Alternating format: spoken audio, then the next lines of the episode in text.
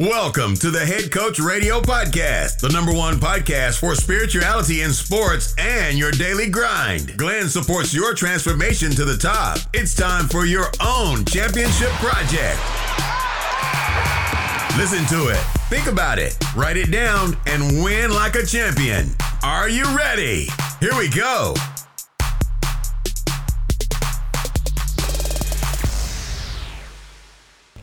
Test 1, 2, 1, 2. 1, 2, 1, 2.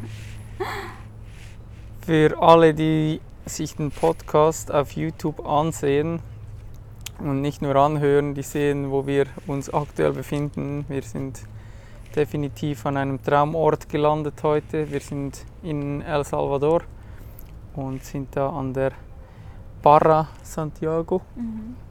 Und haben da ein Haus für die nächsten drei Tage gemietet.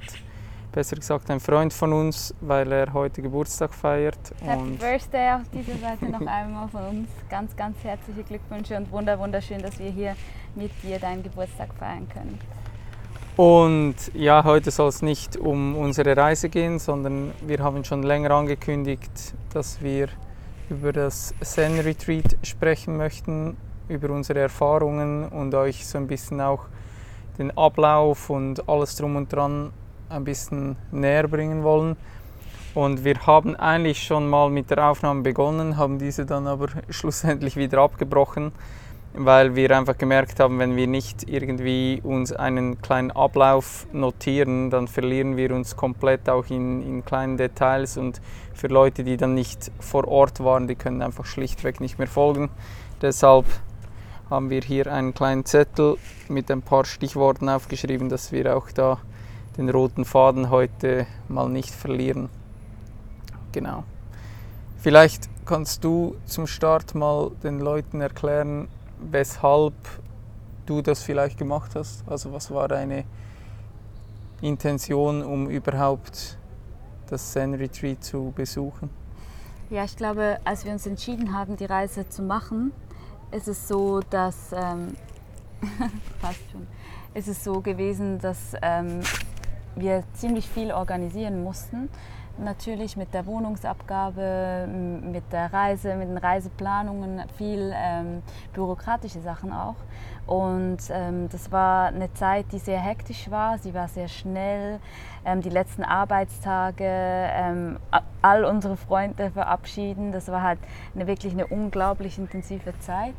Und dann kam es so weit, dass wir von diesem Zen Retreat ähm, gehört haben. Vielleicht kannst du noch kurz sagen, wer Thorsten überhaupt ist und wie wir überhaupt zu dem gekommen seid, weil ihr kennt euch ja schon etwas länger. Ja, ich, ich denke vor allem, was ja viel von den Leuten auch ähm, hineininterpretiert wurde, ist, dass wir ein Vipassana-Retreat gemacht haben, wo wir einfach komplett in Stille waren.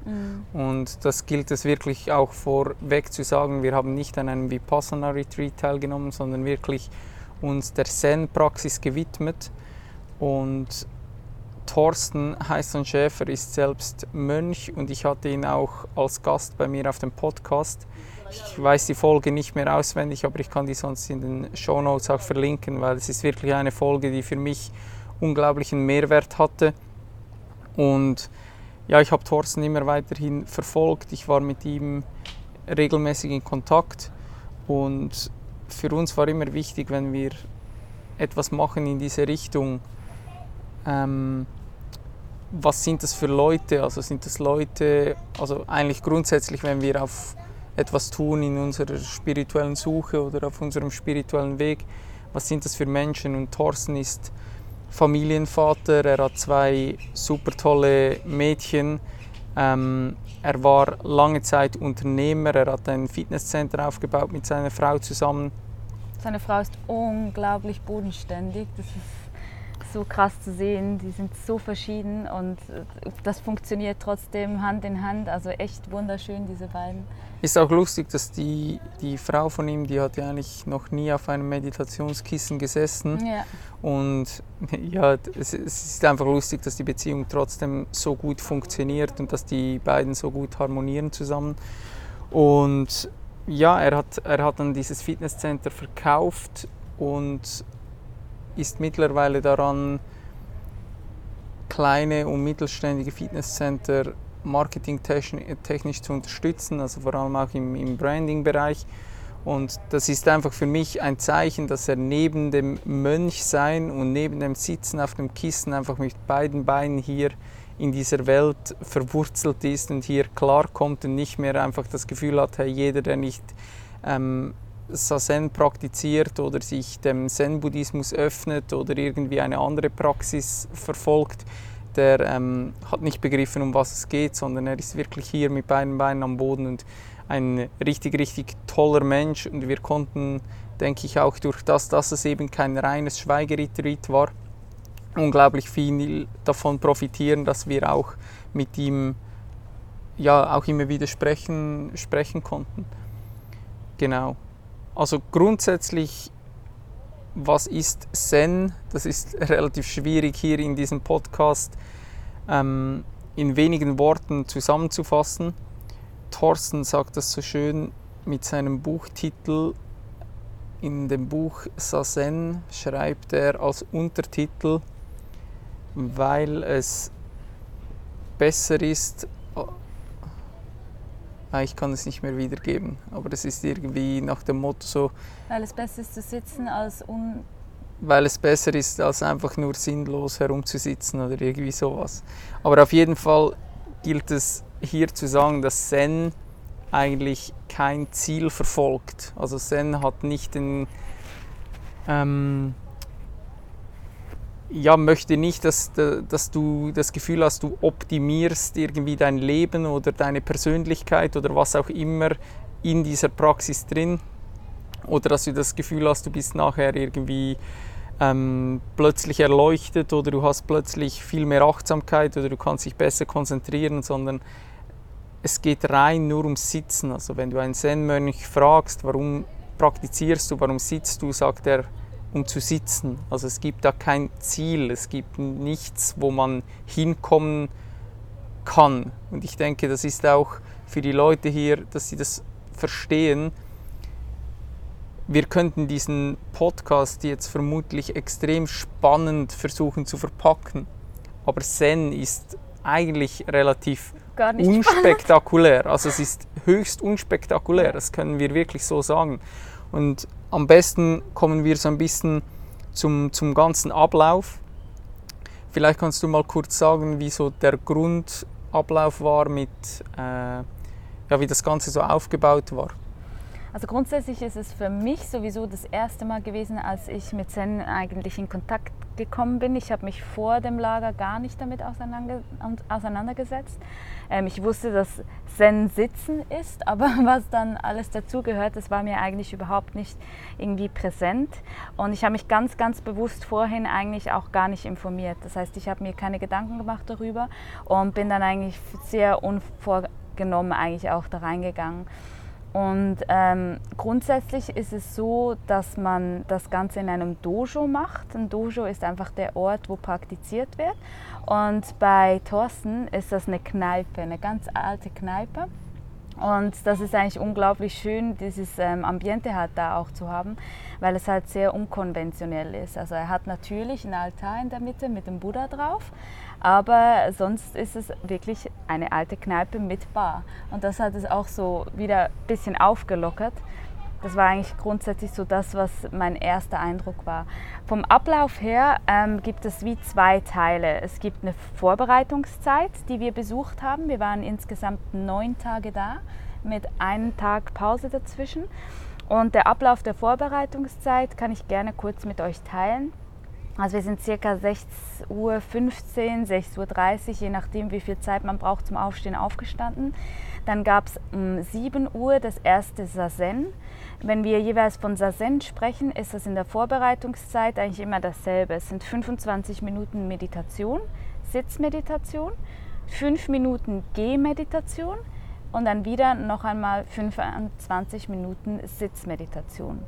Also hatten wir um 7 unser erstes Sazen das war ungefähr gegen 8 Uhr fertig und dann ging es direkt vom Meditationskissen ähm, über ins Essen, also ins Frühstück. Das heißt, um 8 Uhr gab es dann circa Frühstück. auch in Stille, also wir haben da auch nicht gesprochen was sehr speziell ist, weil normalerweise ähm, lenkt man sich ja immer gern mal ab, man spricht zusammen, man erzählt, äh, man teilt Dinge, man hat im schlimmsten Fall noch ein Handy in der Hand, wenn man isst oder man hört Musik. Und da ging es wirklich darum, komplett in Stille zu essen. Am 9 Uhr gab es dann jeweils das sogenannte SAMU, was bedeutet Arbeiten. Das heißt, da hat Thorsten auf dem Hof irgendwelche Arbeiten gesucht, die wir halt machen konnten und wir wurden da zugeteilt. Das heißt, entweder hat man in der Küche Gemüse geschnitten oder man hat ähm, im Garten Platten verlegt was tatsächlich die, die Aufgabe war, die am beliebtesten war, weil es halt eine körperliche Aufgabe war und man sich sehr viel bewegen konnte. Und ich glaube, ihr könnt euch alle vorstellen, wenn man den ganzen Tag sitzt, ist man froh, man kann sich dann bewegen. Das SAMU war dann ungefähr gegen 10.30 Uhr fertig. Und dann gab es um 11 Uhr in der Vorbereitungszeit immer einen Vortrag oder einen Workshop. Und in diesem Workshop haben wir die ähm, zehn Ochsenbilder ähm, thematisiert. Und da haben wir jeweils circa eine Stunde, hat er uns von diesen Ochsenbildern ähm, halt erzählt, was da genau ähm, die verschiedenen Hintergründe sind, weil es gibt auch verschiedene Ansichten zu diesen Bildern. Und also ich denke, es gibt da auch nicht ein richtig Nein. oder falsch. Und für alle, die das interessiert, die können gerne bei Thorsten auf dem YouTube-Kanal mal vorbeischauen, einfach bei YouTube Thorsten Heißan Schäfer eingeben. Ich kann das sonst auch ähm, verlinken. Ja. Und es geht eigentlich darum, um den Weg zur Erleuchtung. Das sind eigentlich so diese zehn Ochsenbilder. Genau, genau, die das so veranschaulichen, das ist richtig. Und nachher hatten wir noch nach dem Vortrag eine ganz kleine Pause, bis es dann um 12.30 Uhr wieder Mittagessen in Stille gab. Dann gab es nachmittags noch einmal ein SAMU, also wo wir gemeinsam wieder Arbeiten auf dem Hof verrichtet haben. Das war dann um 14.30 Uhr. Und dann um 16.30 Uhr ein weiteres Sazen. Das heißt also auch dann wieder 25 Minuten, 5 Minuten und 25 Minuten. 18 Uhr gab es dann das Abendessen in Stille und dann am Schluss um 20 Uhr das letzte Sazen mit der Gruppe. Und diese Vorbereitungszeit ging insgesamt sechs Tage? Genau, sechs Tage und ja. es, es ging eigentlich auch darum, dass wir in dieser Zeit die ganze Zen-Praxis, also was die Idee von Zen ist, weil ähm, für alle, die da gar keinen Bezug dazu haben, das ist eigentlich der Buddhismus. Also ähm, es ist frei von jeglicher Religion eigentlich und trotzdem steht Buddha als Wesen eigentlich im Mittelpunkt. Aber Buddha ist nicht ein Gott, den wir anbeten, sondern es ist vielmehr wir selbst. Also jeder von uns ist Buddha. Und das heißt eigentlich kurz gesagt vollkommen. Ähm, diese, diese sechs Tage waren dazu da, um auch Fragen stellen zu können, um die Haltung von Sazen zu erlernen, weil Sazen hat eine ganz, ganz spezielle Haltung. Ähm, das heißt, wir können eigentlich gerne auch mal vielleicht ein separates Video dazu machen oder am besten schaut ihr mal bei Thorsten auch wieder auf dem YouTube-Kanal vorbei, weil er erklärt das ja, da wirklich. Glaube, das hat der Profi, was die Dinge angeht. Genau, er erklärt das da sehr, sehr gut. Aber ich denke, es ist auch, auch da wieder wichtig zu sagen, ähm, es gibt kein richtig oder falsch. Also man muss einfach schauen, was funktioniert für einen selbst. Aber es gibt so eine Grundhaltung, wo es einfach darum geht, dass, ja, dass man eine Richtlinie hat, vor allem was, was ich allen Menschen eigentlich mitgeben kann hier, was man sich auch gut vorstellen kann, ist, man legt die linke Hand in die rechte Hand und die beiden Daumen berühren sich nur ganz, ganz leicht und bilden eigentlich so mit den anderen Fingern ein, ein Oval sozusagen. Mhm. Und wenn man während der Meditation zu fest in Gedanken verfällt, dann drückt man automatisch ähm, die Daumen zusammen und plötzlich, wenn man merkt, ah, ein Gedanke hat mich wieder aus dem jetzigen Moment, aus der Gegenwart herausgeholt, dann kann man die Daumen wieder entspannen. Oder wenn die Daumen auseinandergehen, ist man oft auch irgendwie abgedriftet oder wenn sie nach vorne fallen, ist man eingeschlafen oder nahe am Einschlafen. Und so hat man wie eine eigene Kontrolle, um immer wieder zu merken, ah, ich war nicht mehr präsent im, im gegenwärtigen Moment. Und genau diese sechs Tage, das waren eigentlich, oder waren es waren fünf Tage und ein Tag frei. Äh, Das habe ich ich, darum habe ich vorhin gefragt. Ich glaube, es waren fünf Ja. Tage, ein Tag frei und dann die letzten drei Tage nochmal, dann halt der Session. Und genau, und das Session war dann schlussendlich die Praxis, wie das ähm, offiziell eigentlich bei, ähm, ja, bei einem Session, eben, wo, sich, wo sich auch Mönche treffen, wie dann dieser Ablauf ist. Und der einzige Unterschied da ist eigentlich, dass man statt zweimal 25 Minuten meditiert man dreimal 25 Minuten mit dem Kinn hin dazwischen, also 25 Minuten Sitzmeditation, 5 Minuten Gehmeditation, 25 Minuten Sitzmeditation, 5 Minuten Gehmeditation, 25 Minuten Sitzmeditation, 5 Minuten Nein, am Ende nicht. am Ende mehr. nicht mehr, genau. Und Und man statt hat einmal mehr, oder? Genau. Ähm, also man kommt da grundsätzlich auf circa sechs Stunden pro Tag, fünf, sechs Stunden. Fünf bis sechs Stunden, ja. Und genau, das ist eigentlich der, der einzige Unterschied. Wir hatten einen Tag dazwischen hatten wir frei, wo wir Plus, plus, dass man natürlich, also wir haben in der Vorbereitungszeit auch noch mehr gesprochen, obwohl wir schon versucht haben, das Sprechen eigentlich auf ein Minimum zu reduzieren. Aber beim Session dann war wirklich halt auch das Ziel, nur zu sprechen, wenn es wirklich nötig war. Genau ja. Und auch vorher haben wir aber relativ wenig gesprochen. Das war sehr lustig, das hat ein bisschen wie au- automatisch einfach passiert, dass man gar keine Lust hatte oder halt wirklich sehr bei sich halt auch war und in der Ruhe jeweils. Ja, man musste auch sehr, sehr konzentriert sein, um sich schlussendlich alles merken zu können, weil Ja. für uns war das ja komplett neu alles und man muss an dieser Stelle vielleicht auch noch sagen, es war nur eine Person zusätzlich mit uns da Ja. und wir konnten deshalb richtig viel davon sehr- eigentlich profitieren. Es war Ja. sehr, sehr intensiv. Sehr ein inti- inti- ähm, intimer Rahmen auch, sehr klein. Genau. Und ja, wir haben aber deshalb auch unglaublich viel davon profitieren können, dass wir intensiv mit Thorsten im Austausch sein konnten, vor allem indem, dass wir ja, von, von ihm lernen konnten, indem dass er immer wieder versucht hat, uns Dinge mit Wörtern zugänglich zu machen. Auch hier muss ganz klar gesagt werden, eigentlich ist jedes gesprochene Wort eines zu viel, weil das, was um das, was es im Zen eigentlich geht, das kann man mit Worten nicht beschreiben, das ist nicht beschreibbar. Und Thorsten hat auch gewisse Leute, die das nicht cool finden, dass er da immer versucht, das Unbeschreibliche irgendwie mit Worten zu beschreiben. Und bei mir war das genau das, was mich so unglaublich fasziniert hat an Thorsten, dass er so gut mit Worten umgehen kann, dass man so diese Aha-Effekte hat. Also man versteht das, man muss es natürlich dann selbst erfahren, aber er kann das durch seine Worte, wie er diese wählt, unglaublich gut ähm, zugänglich machen. Genau. Und man hatte, muss man dann vielleicht noch dazu sagen, dass es so war, dass man ja möglichst wenig sprechen sollte. Aber was schön war, ist, man hatte jeden Abend eigentlich Zeit, um ihn persönlich seine Frage zu stellen. Also man hatte so eine, im letzten Sazen jeweils hatte man ähm, eine private Zeit mit ihm, wo man dann zu ihm in einen anderen Raum ging und dann wirklich die Fragen oder die Probleme, die aufkamen, ihm erklären oder halt stellen konnte. Und das war auch etwas, was halt trotz der Stille einem immer wieder die Sicherheit gegeben hat oder halt auch, wenn man mal irgendwo anstand, was es definitiv gab, zu dem kommen wir aber später. Das war auch noch Teil von, von so einem Ablauf, was unglaublich wichtig war für uns. Genau. Ich hoffe, man hört dieses Motorboot nicht, das jetzt Doch, ich hoffe, man hört es. Das gehört dazu. hinter uns durchfährt. Hier Ähm, ist gerade ein Typ im Wasser, der versucht, Wasserski zu fahren. Aber er ist noch nicht wirklich so gut.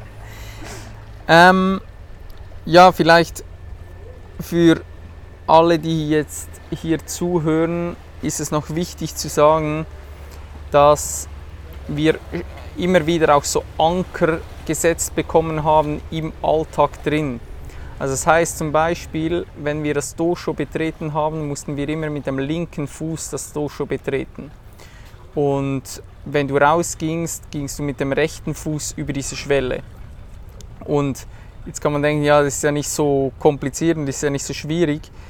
Wenn dir jemand sagt, kannst du mir im Garten das und das holen und du machst diesen Schritt nicht bewusst, bist du plötzlich durch die Tür schon raus und reflektierst plötzlich, scheiße, mit welchem Fuß bin ich jetzt über diese Schwelle gegangen? Und du merkst, ah, ich war nicht präsent im gegenwärtigen Moment, also nicht präsent bei diesem Schritt, weil es geht darum, jede Handlung, einfach alles, was man tut, so achtsam und bewusst wie möglich zu machen. Und deshalb hat Thorsten auch immer wieder solche Anker eingebaut.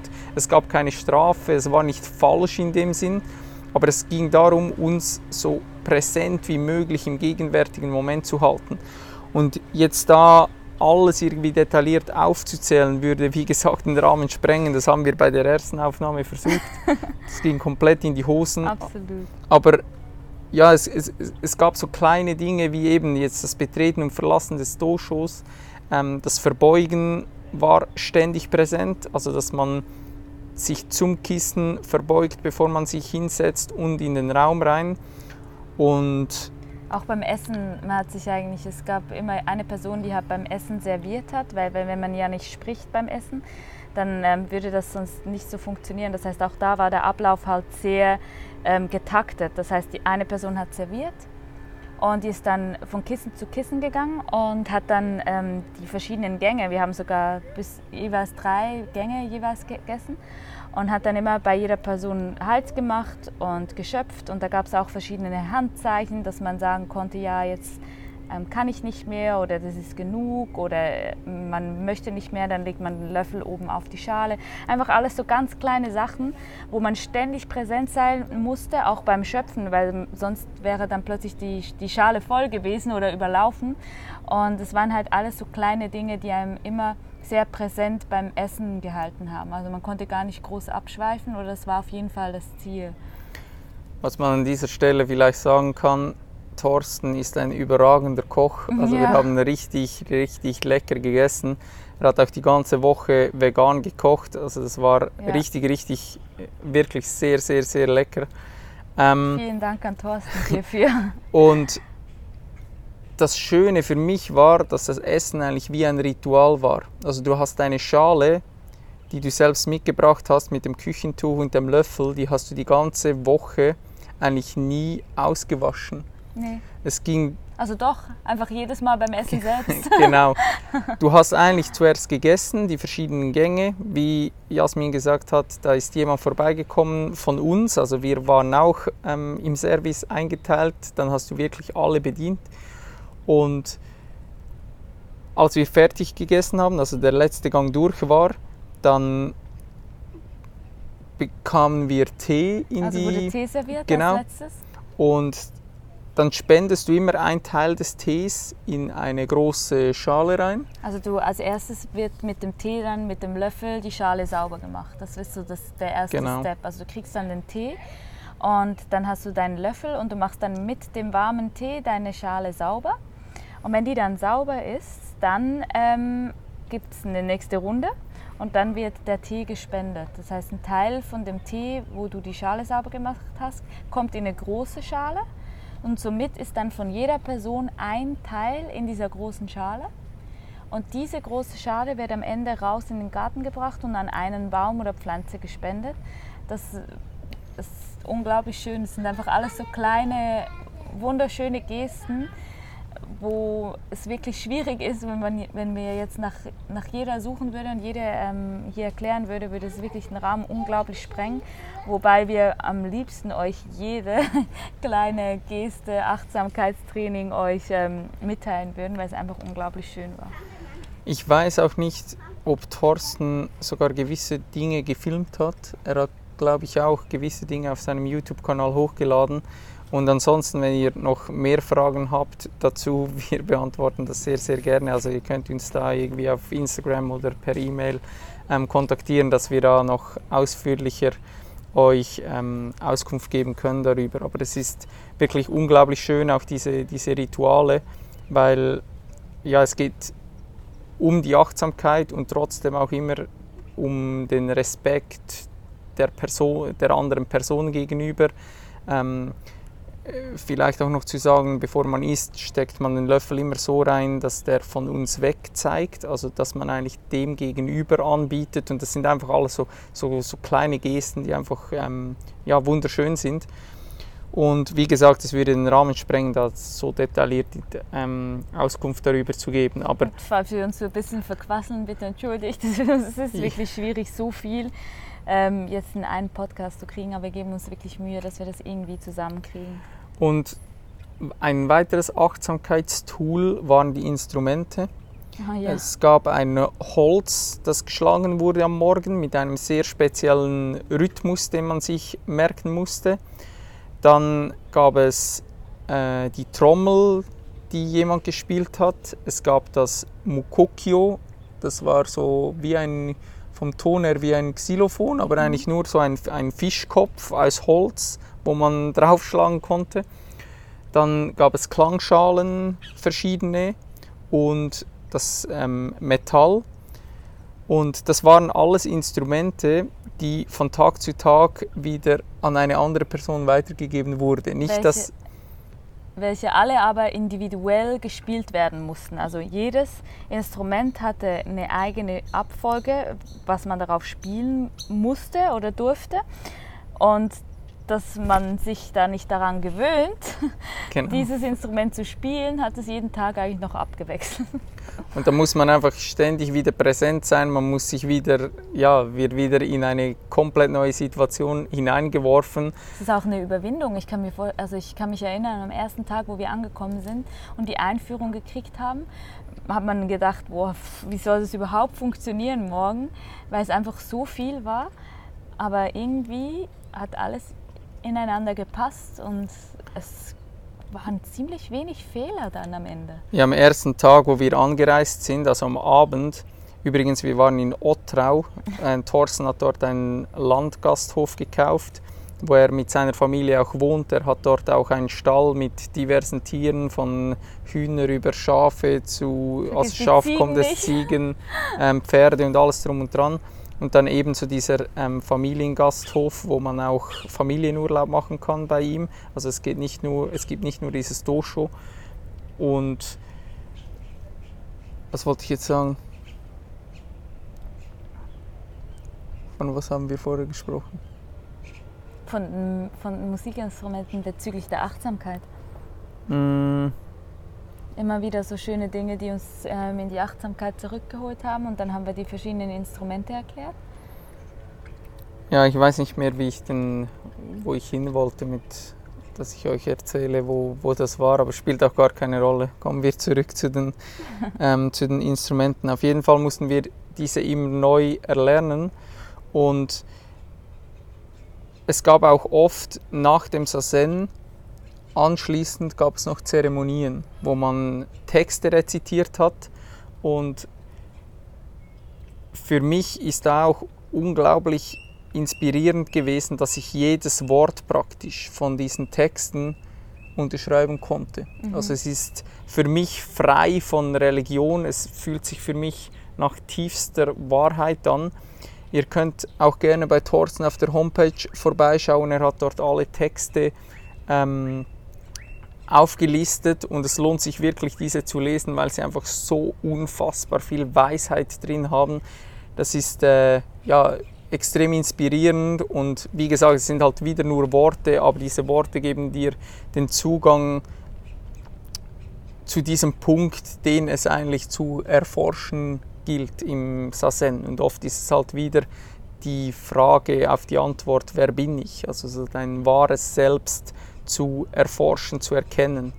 Was ich unglaublich fand beim Rezitieren von diesen Texten, ich weiß nicht, wie es dir da ging, war so, teilweise haben wir wirklich eine halbe Stunde bis zu 45 Minuten nur gemeinsam gelesen in einem Tempo, was zum Teil unglaublich schnell war. Also man hat immer mit dem einen ähm, Instrument, dem Mukukyo, hat man dann eigentlich den Takt vorgegeben und alle haben dann in diesem Takt ähm, gelesen und es war manchmal langsam, manchmal schneller, manchmal war ein Text dreimal und wurde dann immer schneller und es brauchte eine unfassbare Konzentration, um da wirklich drin zu bleiben und ständig rauszufliegen.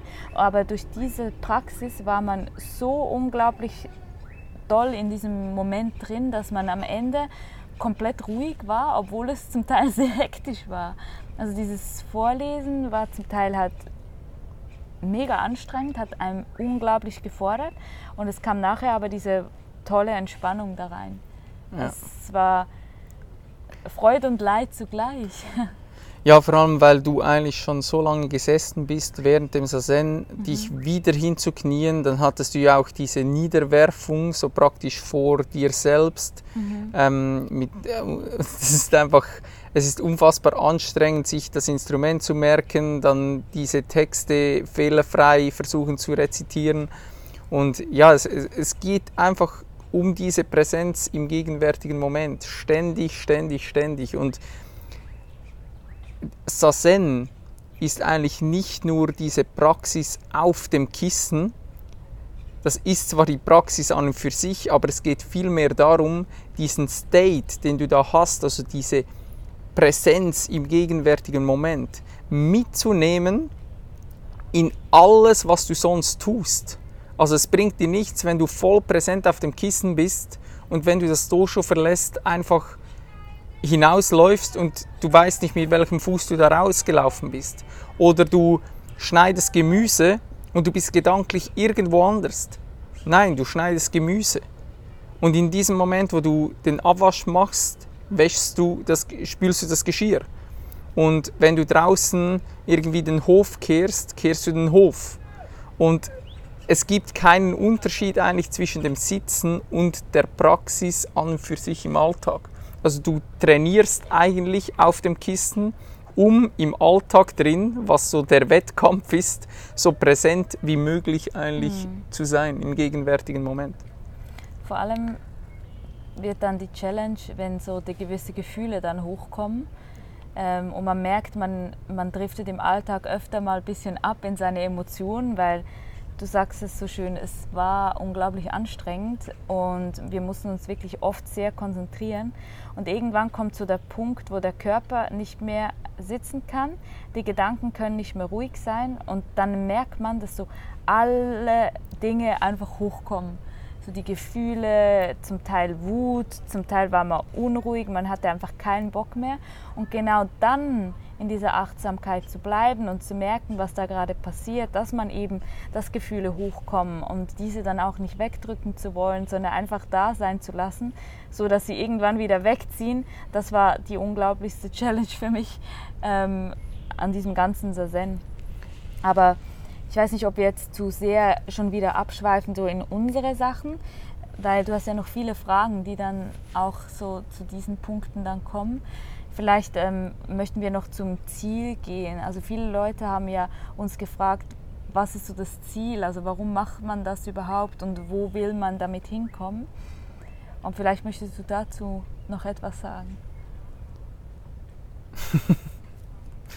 ja, es, es, gibt kein Ziel. Also es, es gibt schlichtweg kein Ziel. Es geht um nichts. Und diese Erkenntnis im Sazen und deshalb fasziniert mich Zen an für sich, weil es für mich sehr, sehr ehrlich ist, weil es für mich sehr, sehr nahe an der, an der Wirklichkeit vermutlich ist, auf die wir nie Zugriff haben in dieser Ich-Struktur. Aber eigentlich geht es um nichts. Also das Leben ist eigentlich sinnlos und gleichzeitig geht es um alles und alles hat einen Sinn. Und dann zu merken, man sitzt da und eigentlich ist man nur leerer Raum, der sich füllt und wieder leert. Also Gedanken kommen, Gedanken gehen, Gefühle kommen, Gefühle gehen. Du spürst plötzlich, wer ist dieses Ich? Weil da ist niemand, der denkt. Ich mache Denken nicht. Ich kann nicht mal meinen nächsten Gedanken formen. Du spürst, dein Herz schlägt einfach, das Blut zirkuliert einfach, die Nägel, die wachsen einfach. Es ist, Leben passiert einfach von Augenblick zu Augenblick. Und deshalb Zen ist absolut unspektakulär. Es geht einfach darum, zu sitzen und zu merken, Leben geschieht von Augenblick zu Augenblick. Da ist niemand, der Leben macht. Und wie du vorher so schön gesagt hast, vor allem an Punkten, wo du merkst, jetzt wird es anstrengend, identifiziert man sich sehr oft mit dem, was hochkommt. Also das heißt, ein Gedanke kommt hoch und man wird von diesem Gedanken weggerissen. Das heißt, man kann nicht mehr diesen Zwischenraum kreieren zwischen dem, was man in Wahrheit ist, diesem Beobachter, und dem Gedanken. Das heißt, es kommt ein Gedanke hoch, vielleicht hast du Hunger in diesem Moment und es kommt ein Gedanke und der sagt dir, ach, was gibt es vielleicht nach dem Sazen zu essen? Und dann fängt dein Verstand an, ein Konstrukt aufzubauen und sagt, ah, gestern hat es das gegeben, ah, das war so lecker, mm, ich habe Hunger, zu Hause in meinem Kühlschrank habe ich noch einen Schokoriegel, mm, Schokoriegel wäre jetzt cool. Und plötzlich merkst du, äh, ich bin irgendwo, aber nicht präsent hier beim Sitzen. Und dann kommst du wieder zurück und hast wieder diesen Fokus. Und dasselbe passiert mit Emotionen, dasselbe passiert mit Schmerz.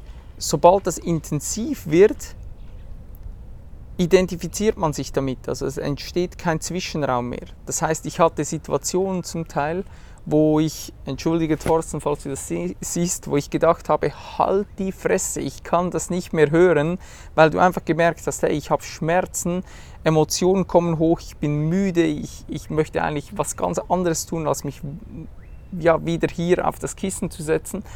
Und dann merkst du, eine Emotion, die ist einfach kurz da, wenn ich sie nicht anfasse und einfach sein lasse und unverändert. Sie darf hier sein, alles darf sein. Es gibt nichts, was ich wegdrücken möchte, nichts, was ich festhalte, nichts, was ich ignoriere. Einfach alles bekommt Raum. Dann kann alles von selbst wieder gehen. Alles, was kommt, geht. Und ich denke, das ist etwas, was man im Sazen unfassbar gut spüren kann, dass alles, was kommt, geht. Wenn du nichts von diesen drei Dingen tust. Also wenn du es nicht festhältst, nicht ignorierst und nicht wegdrücken möchtest. Und ja, deshalb ist eigentlich Zen, dass es hat kein Ziel. Es gibt schlichtweg kein Ziel. Es geht um die Präsenz im gegenwärtigen Moment. Wie möchtest du den gegenwärtigen Moment erleben? Der einzige Moment, der wirklich existiert. Ja, ich glaube, das ist sehr schön zusammengefasst, was wir vor allem auch nachher ähm, jetzt halt sehr stark begriffen haben oder auch gespürt haben während dieses ganzen Lagers. Ähm, ich persönlich muss schon sagen, ich bin mit einem Ziel reingegangen und zwar war mein Ziel, Ruhe zu finden. Und ich muss euch ganz schön sagen, dieser Schuss ist richtig nach hinten losgegangen, weil wenn es ruhig wird, wird es erstmal richtig, richtig laut. Und ich muss sagen, ich, ich würde sagen, ich bin ein sehr ruhiger Mensch. Ich bin nicht wirklich mm, unglaublich impulsiv im Alltag, aber ich habe gemerkt, je ruhiger das es geworden ist auf uns, in unserem Vorbereitungslager, desto lauter wurde es in mir. Es kamen zum Teil ähm, harte Zweifel auf. Ich konnte nicht mehr still sitzen. Obwohl ich eigentlich sehr gut im Schneidersitz sitze, habe ich plötzlich Schmerzen gekriegt, die mich unbedingt von diesem Kissen weghaben wollten. Und dann das zu erkennen, das hast du wunderschön gesagt, und dann immer wieder halt dich zurückzuholen in den aktuellen Moment, alles zuzulassen, nichts wegzudrücken, weil es sonst einfach nur noch viel, viel schlimmer wird. Das war für mich so das, was dann auch so die Erkenntnis war von dem Ganzen. Aber ich muss schon sagen, ich wollte schon Ruhe finden. Das war schon mein Ziel, als ich da gestartet bin. Aber habe viel, viel mehr mitgenommen als nur diese Ruhe. Also ich merke jetzt auch richtig krasse Unterschiede von damals zu jetzt, so wenn ich durch den Alltag gehe. Und auch es ist ja nicht so, dass ich jetzt das Gefühl habe, ich bin jetzt nur noch bewusst und mache alles nur noch richtig so im Alltag, sondern es, es sind ja immer noch Dinge, die passieren und Momente, wo man merkt, uh, jetzt bin ich aber nicht wirklich achtsam gewesen, wenn ich was erzählt habe. Das gibt es natürlich immer noch. Aber ähm, ja, das ist schon sehr, sehr schön zusammengefasst. Genau, ich weiß nicht, bevor wir noch zu den, den Fragen kommen, vielleicht können wir noch ganz kurz auf den Mittwochabend eingehen. ja. Weil das ist mir jetzt so spontan in den Sinn gekommen. Und es war auch richtig, richtig cool. Da hat Thorsten einen Pizzaabend organisiert, wo auch seine Familie dann zuerst mit uns gegessen hat. Und der hat so einen Italienabend praktisch gemacht. Und ja, erzähl mal, was da sonst so abging. Cool.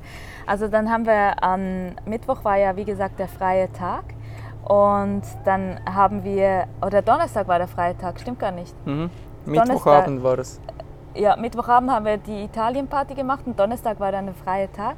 Das heißt, unser SAMU, also die Arbeit, war von mir zum Beispiel am Nachmittag. Ähm, den Kathedralenraum, was eigentlich oben bei der Scheune ein Raum war, ähm, so herzurichten, dass der richtig ready ist für so eine Italienparty. Und es war mega, also nur schon das war unglaublich lustig.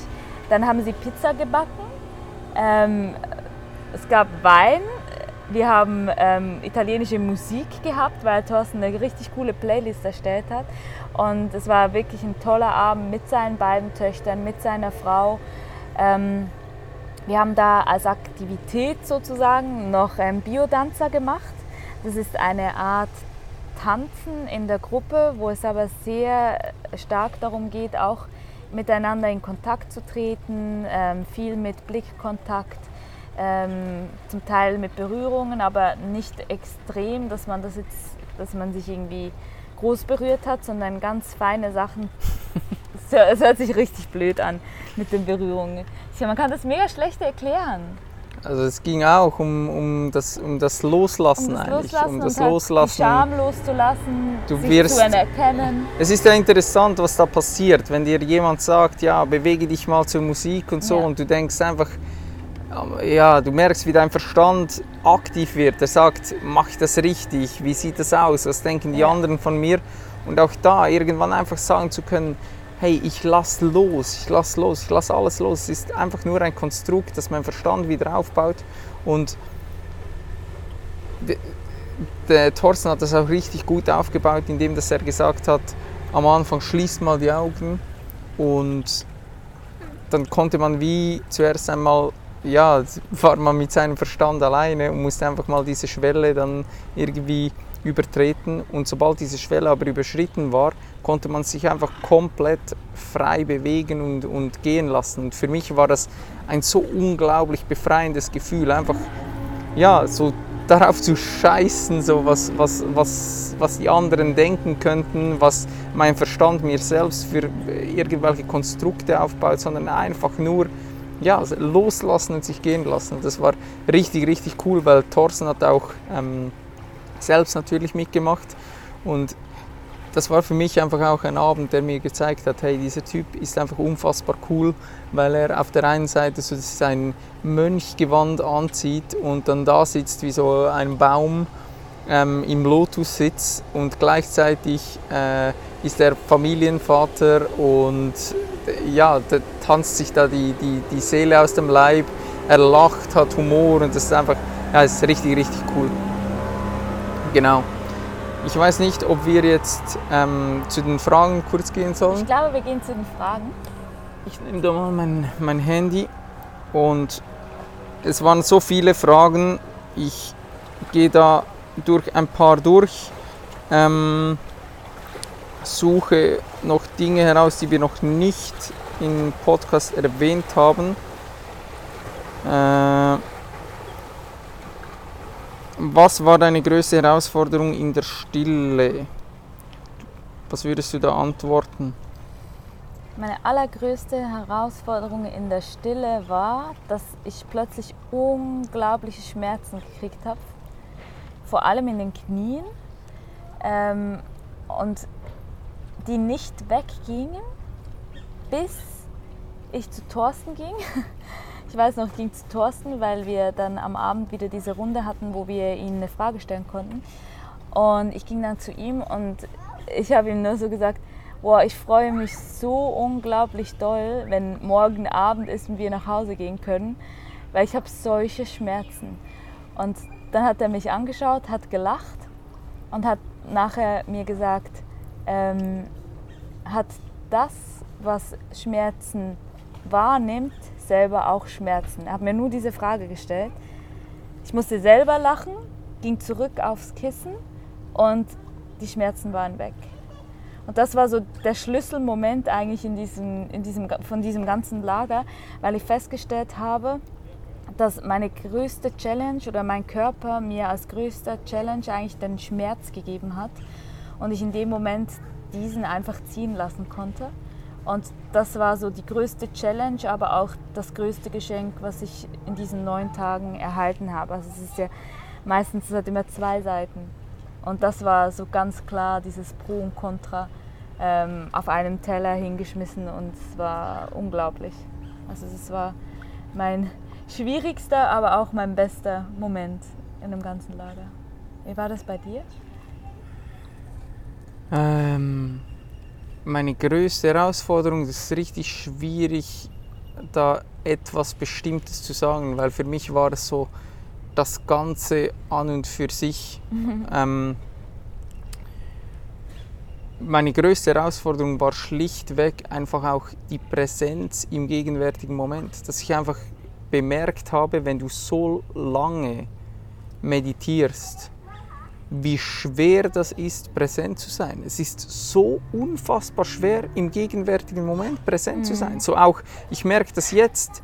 Ich habe zum Teil habe ich gesprochen, gleichzeitig auf den Zettel geschaut. So ich, ich, ich habe das Handy in der Hand und ich blicke da drauf und ich spreche. Nein, ich bin jetzt hier, ich bin jetzt da, voll präsent. Ich muss jetzt, ich muss, ähm, ich müsste eigentlich nicht, aber ich will hier in, voll präsent sein. Mhm. Und diese Präsenz zu spüren, wie dein Verstand dich ständig da wieder rausholt, das war eine unfassbare Herausforderung. Die andere Herausforderung, die ich hatte, war, dass ich ja durch meine Supermobilität und Beweglichkeit konnte ich meine Position einfach nicht verändern, weil ähm, das, das, die Haltung ist eigentlich so gedacht, dass man mit den Knien den Boden berührt.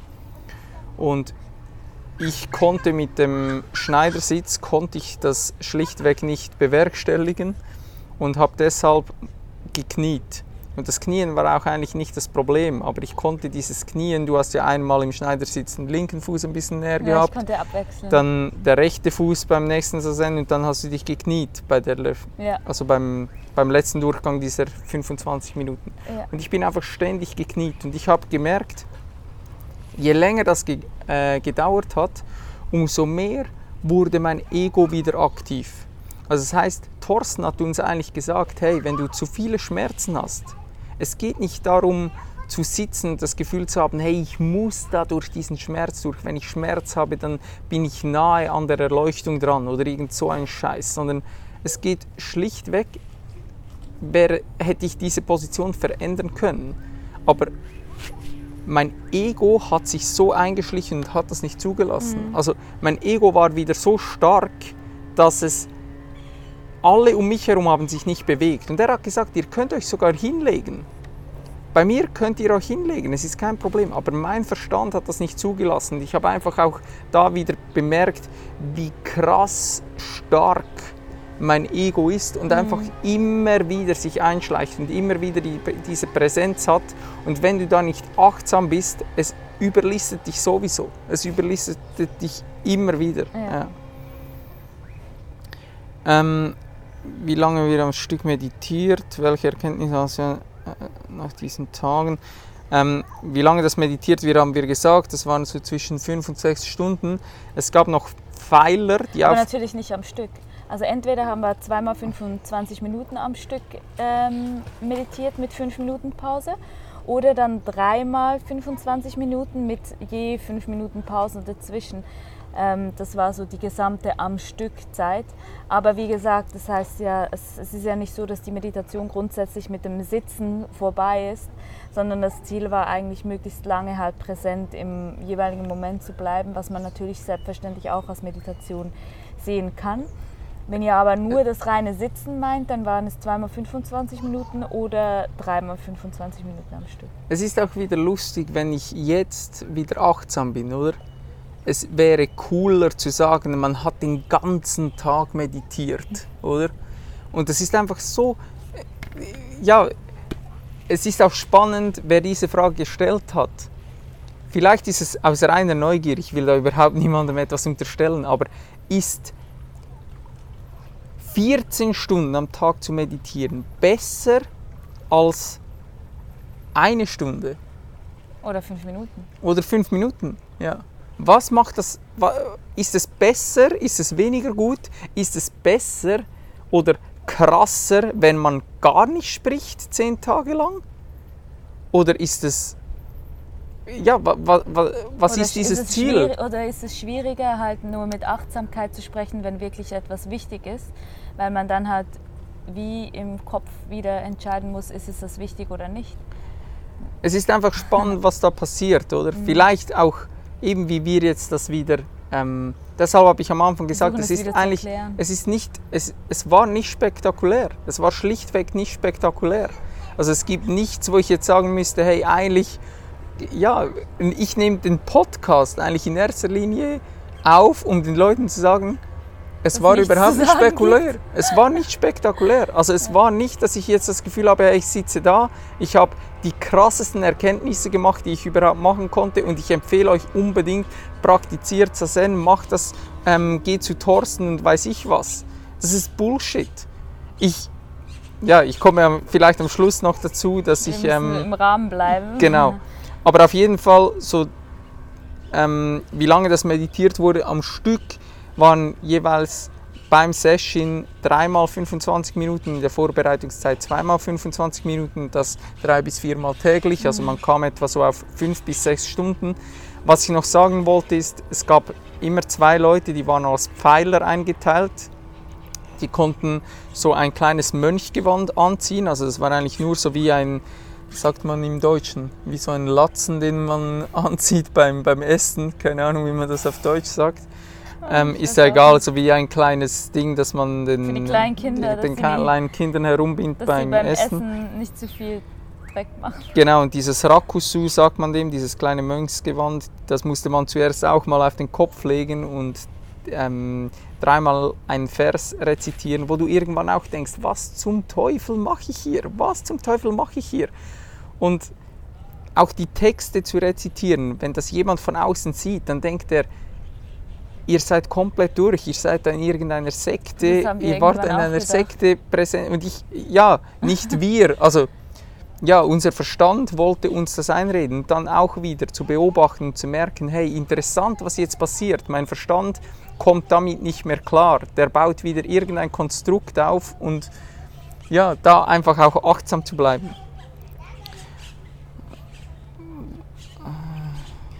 Tagesablauf haben wir eigentlich erläutert. Es ist Gespräche. eigentlich immer so lustig, wenn solche Fragen kommen und man dann einen Podcast macht, dass vieles dann automatisch beantwortet wird. Trotzdem immer gut, wenn wir Fragen gestellt kriegen, weil dann können wir wirklich auch auf Dinge eingehen, die wir wirklich jetzt vergessen hätten. Ähm, Tagesablauf, Gespräche, Essen, Freiheit, Schlaf. Freiheit ist Gebet, eigentlich auch lustig. Grundsätzlich hätte man alle Freiheit gehabt. Also es war nicht so, dass man fixe Gebote gehabt hätte, sondern es war einfach nur die, die Ansage so, es wäre schön, wenn. Und aus diesem Es wäre schön, wenn, hat man automatisch das dann selber auch reduzieren wollen. Also wie mit dem Sprechen, man hat es automatisch zurückgefahren. Man, man hat wirklich versucht, bei sich zu bleiben. Also auch wenn wir zusammen dann einen Moment hatten, wir sind wir zum Teil spazieren gegangen, haben dann aber auch diesen Spaziergang ziemlich in Stille gemacht, weil man wirklich gar nicht so das Bedürfnis hatte zu sprechen. Man wollte bei sich bleiben, man wollte die Zeit gut für sich nutzen ähm, und einfach bei sich und bei seinen Gedanken halt auch sein. Und man wurde dabei aber nie alleine gelassen. Also es wäre nie so gewesen, dass man keine Frage hätte stellen dürfen. Also es war schön, also es gab keine Verbote. Ich habe ihn ja das auch im Mondo gefragt, Ja. in dieser Fragerunde, ähm, gibt es Verbote im Zen? Und er hat ganz klar gesagt, nein. Und das ist Mhm. für mich einfach auch etwas, was mir unglaublich sympathisch Es ist erscheint. dogmatisch. Genau. Und du hast was Interessantes gesagt, was für mich eigentlich auch eine der größten Erkenntnisse war in diesen Tagen. Wir sprechen einfach viel zu viel. Wir sprechen so viel, wir sprechen so viele Dinge, die einfach nicht gesagt werden müssen. Und dass er uns gesagt hat, ihr dürft sprechen, aber fragt euch immer, ist das, was ich sage, muss ich das jetzt sagen und ist es relevant? Und ich habe auch gemerkt, dass ich an Tagen, wo ich wirklich durch war, also wo mein Verstand so nicht mehr konnte, wo mein Körper Schmerzen hatte, ich habe mich so danach gesehnt, einfach Scheiße zu labern, Ja. einfach drauf loszulabern und einfach mal nicht bewusst zu sein, einfach mal wieder zu sagen, weißt du, Scheiß drauf, einfach, einfach ja, frei drauf los. Ja. Ähm, vermisst du das alte Leben? Das ist eine mega interessante Frage. Ich finde das spannend, weil das kam sogar äh, zweimal und ich habe diese Tage einen Post dazu verfasst und ich muss ganz ehrlich sagen, ähm, ich werde den dann auf Instagram posten. Ich kann das hier kurz zusammenfassen und sagen, ich vermisse mein altes Leben überhaupt nicht. Aber ich also vermisse. Interessant finde ich noch, was bedeutet das, das alte Leben? Also wann, wann empfinden die Leute, hat das begonnen und, und wann, Klar, ja. wann war das alte, wann war das neue Leben? Also ich, Ich finde denke- diese Frage unglaublich spannend. Ich denke, da gehen die Leute vor allem auf den, auf den Fußball ein wahrscheinlich und deshalb kann ich wirklich sagen, ich vermisse es aktuell überhaupt nicht. Aber ich vermisse, Ist auch noch eine Gewisse- Zeit vergangen. das kommt noch dazu, aber Ja. vor allem vermisse ich gewisse Menschen darin. Ja. Aber wie gesagt, ich Ich werde dazu einen ausführlichen Post auch noch ähm, schreiben auf Instagram.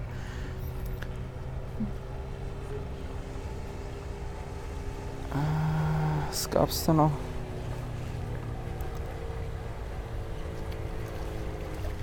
Das haben wir alles eigentlich beantwortet.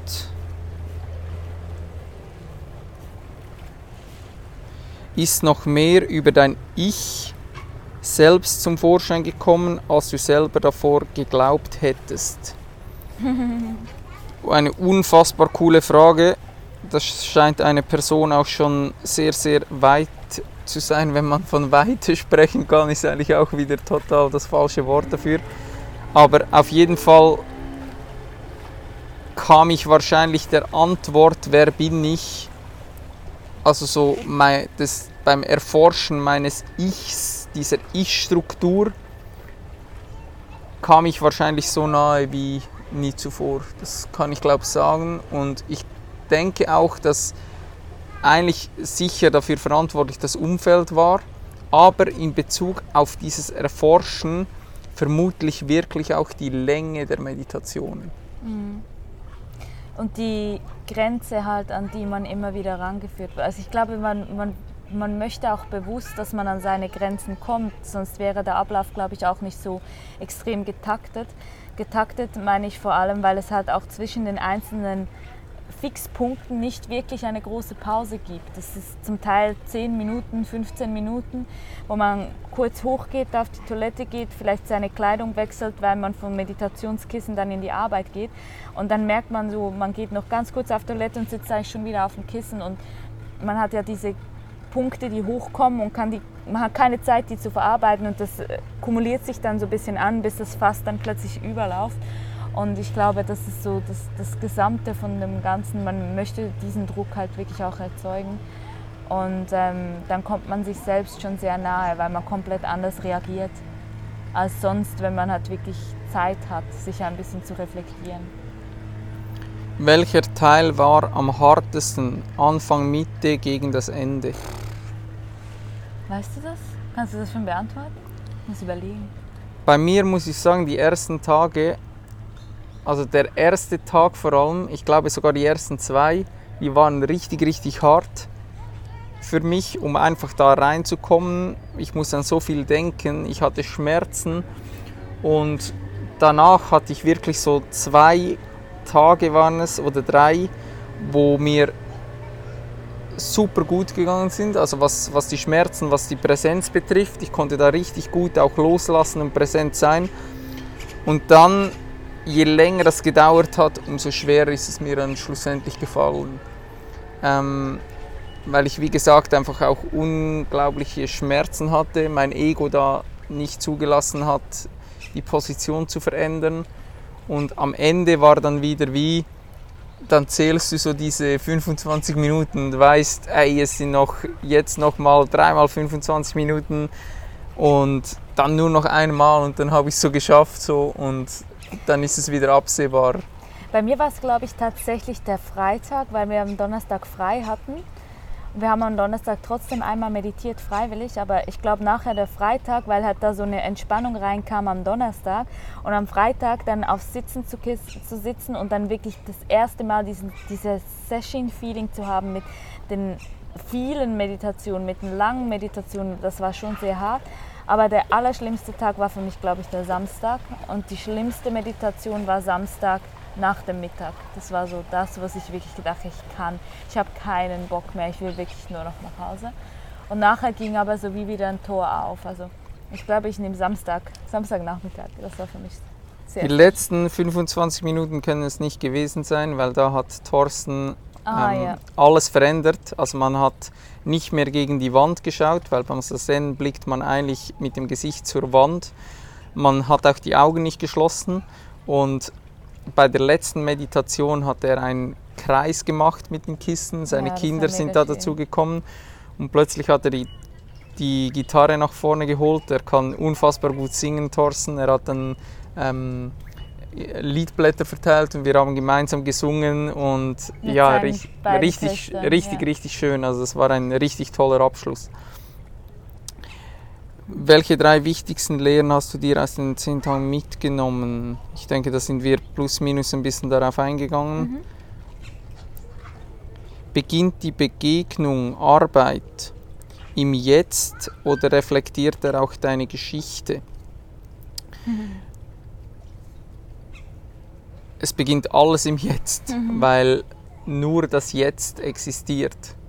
Und ich weiß aber, was du meinst, dass es wurde da nicht irgendwie auf meine Lebensgeschichte eingegangen. Klar hast du gewisse Dinge, die da hochkommen können, vor allem wenn du wahrscheinlich noch nie dich mit dir selbst intensiv befasst hast und innere Arbeit schon länger praktizierst, dann kann wahrscheinlich in so einem Retreat unfassbar viel hochkommen, wo es dir auch hilft, wenn du dann diese Einzelgespräche hast, jetzt zum Beispiel mit Thorsten, um ihm dann gewisse Fragen zu stellen, wo er einfach unfassbar weise darauf antwortet und dir auch ja, gewisse Anhaltspunkte gibt, wo, in welche Richtung du, du suchen darfst.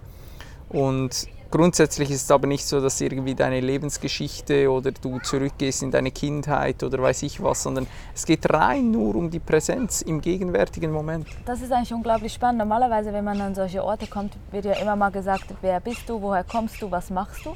Und ich glaube, wir haben das erste Mal wirklich darüber gesprochen, was wir gemacht haben vor diesem Retreat, am Donnerstag, als wir frei hatten.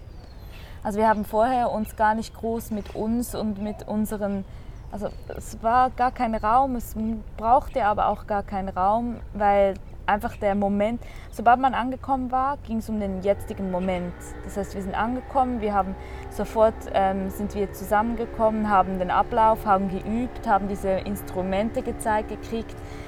Es ging sofort um was jetzt geschieht. Es war nicht wichtig, wer Glenn vorhin war oder Jasmin, sondern es ging halt wirklich darum, jetzt da zu sein und das gemeinsam zu gestalten. Ja, und im Endeffekt geht es ja genau darum, das loszulassen. Also das ganze Ich, diese. Ich-Struktur, das ist ja eigentlich nur diese Geschichte, die, die du dir tagtäglich erzählst. Weil ich bin nicht Glenn. Ich kann meinen Ma Namen morgen ändern. Und genau dieses Ich gilt es loszulassen. Je mehr du dir von diesem Ich erzählst und sagst, ich bin der, der, der, der, ich mache das, das, das, das, das ist alles wieder ein Konstrukt, das du dir aufbaust, was es eigentlich im Sazen einzureißen gilt. Also es geht darum, jegliches Konstrukt, welches du dir aufgebaut hast, einzureißen, dass du am Schluss an den Punkt kommst, wo du sagst, ich bin. Das ist das Einzige, was du mit hundertprozentiger Sicherheit sagen kannst. Ich bin. Alles andere kannst du nicht sagen. Das ist auch das Einzige, was sich nicht verändert hat im Laufe deiner Jahre. Also das heißt, das Bewusstsein, dass du merkst, ich bin lebendig, ich bin, ich bin, sein, das hat sich nicht verändert. Das ist das Einzige, was sich nicht verändert hat. Hattest du ein bestimmtes Ziel für eure Zusammenarbeit? Ich glaube, das haben wir schon besprochen. Ich glaube, mein Ziel war es vor allem, Sazen und die Zen-Praxis an und für sich mal wirklich von einem Experten kennenzulernen. Ja, und auch da teilweise korrigiert zu werden, Inputs zu bekommen, Fragen stellen zu können. Das hat mir unfassbar geholfen bei, bei Thorsten. Wie kommuniziert ihr, wenn ihr nicht sprecht? Ja, das sind vor allem Handzeichen.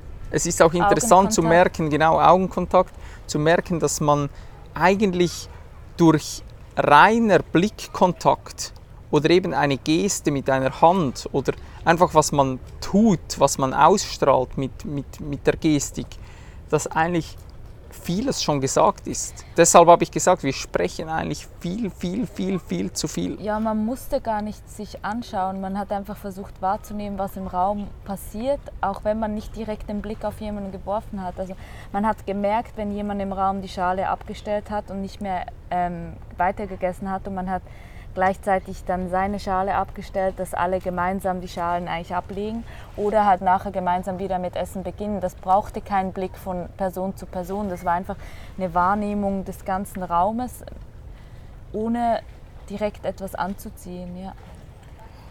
Genau. Ähm, die anderen Fragen sind eigentlich alle identisch. Ich hoffe, dass wir wirklich alle Fragen, die gestellt wurden, in irgendeiner Form beantworten konnten. Perfekt mit dem Sonnenuntergang ja, genau. kommen wir, ich habe ich, gesagt, wir, wir, äh, wir werden danach noch kurz das, äh, wir filmen das mit dem Handy, wir werden das noch kurz umdrehen am Schluss, um das so einzufangen, wie das jetzt hier aktuell aussieht. Und dann springen wir gleich nochmal ins Wasser. Genau, was ich zum Schluss unbedingt sagen möchte und ich werde dafür nicht bezahlt oder weiß ich was, ähm, Thorsten hat das wirklich überragend gemacht und ich kann wirklich jedem Menschen, der sich dafür interessiert, der sagt, hey, das ist spannend, ich möchte mal eine solche Erfahrung machen. Und meiner Meinung nach kannst du nur gewinnen, du kannst nicht verlieren dabei. Mhm. Und ich will ihr nicht sagen, was es gekostet hat. Schaut auf Thorsten auf seiner Seite vorbei, aber es ist wirklich lächerlich der Preis, den wir bezahlt haben für das, was man vor Ort von Thorsten bekommt. Und Thorsten hat sogar noch angeboten in diesem Mail, wo wir das äh, gebucht haben, falls jemand Probleme hat, diesen Betrag, der schon meiner Meinung nach wirklich lächerlich ist, wer den nicht bezahlen kann, der soll ihn kontaktieren, weil Zen soll nicht Menschen verwehrt bleiben aus finanziellen Gründen. Und wie gesagt, wenn ihr mal die Möglichkeit habt, mit Thorsten äh, zu praktizieren, macht das unbedingt du kannst am Schluss nachher irgendwie noch den, den Abschluss machen, was ich am Schluss ihm als Feedback mitgegeben habe. Er hat das dann er hat das sogar gefilmt. Ich kann den Leuten, die das interessiert, sind halt viele Insider äh, Informationen noch drin, so von unter der Woche. Die können mich anschreiben, dann sende ich euch den, den YouTube-Link, weil Thorsten hat das nicht gelistet, ihr findet das Video nicht. Aber meine Quintessenz aus diesen neun Tagen war, und das habe ich ihm so wortwörtlich gesagt. Scheiß auf Zen und das ganze Geplapper. Und damit mir das gelingt, werde ich weiterhin Sazen praktizieren. Was meinte ich mit dieser Aussage? Es geht darum, dass du jegliches Konstrukt, Zen gibt dir auch wieder ein Konstrukt, es arbeitet mit Worten. Es, irgendwann kommst du vielleicht an den Punkt, wo du das Gefühl hast, ich habe es verstanden, aber es gibt da nichts zu verstehen. Jedes Wort, das gesprochen wird, ist eines zu viel. Deshalb habe ich gesagt, scheiß auf Zen, also auf diese Lehre von Zen, weil es ist wieder ein Konstrukt, das aufgebaut wird und das ganze Geplapper, weil Thorsten auch immer wieder, und ich habe ihn gelobt für seine Worte, aber es wurde immer wieder, hat er uns versucht, diesen Zugang zu geben zu, diese, zu unserem wahren Selbst. Und eigentlich war jedes Wort eines zu viel, auch wenn es natürlich uns geholfen hat. Und damit mir das gelingt, werde ich weiterhin Sazen praktizieren. Also das heißt, hinsetzen, Klappe halten und achtsam sein, einfach präsent sein und alle Antworten sind in dir drin. Es gibt da nichts, wo du hinkommen musst. Genau, und das sind so meine Abschlussworte. Also wenn ihr Bock habt, da mal richtig tief einzutauchen, die Zen-Lehre intensiv kennenzulernen, die Praxis richtig zu erlernen, dann meldet euch bei Thorsten, weil er ist wirklich ein richtig cooler Typ und ihr werdet auch außerhalb von Sazen trotzdem noch sehr, sehr viel Spaß haben. Und ich glaube, es ist jetzt alles gesagt. Das waren perfekte Schlussworte. Und darum bin ich jetzt still und zeige euch jetzt einfach noch, was wir noch sehen und wir gehen dann ins Wasser. Genau. Danke, dass ihr bis dahin bei uns dabei geblieben seid. Genau. Und schaut euch das mal an.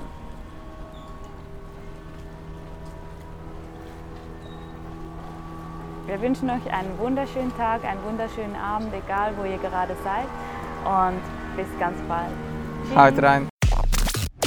Thank you for your precious time, champ. I hope you found this episode valuable and you'll come back for the next one. Don't forget, where your focus goes, your energy flows. Be thankful. Take responsibility for yourself. Breathe. Dream big. Save the planet. Greatness is upon you. I believe in you. Peace out.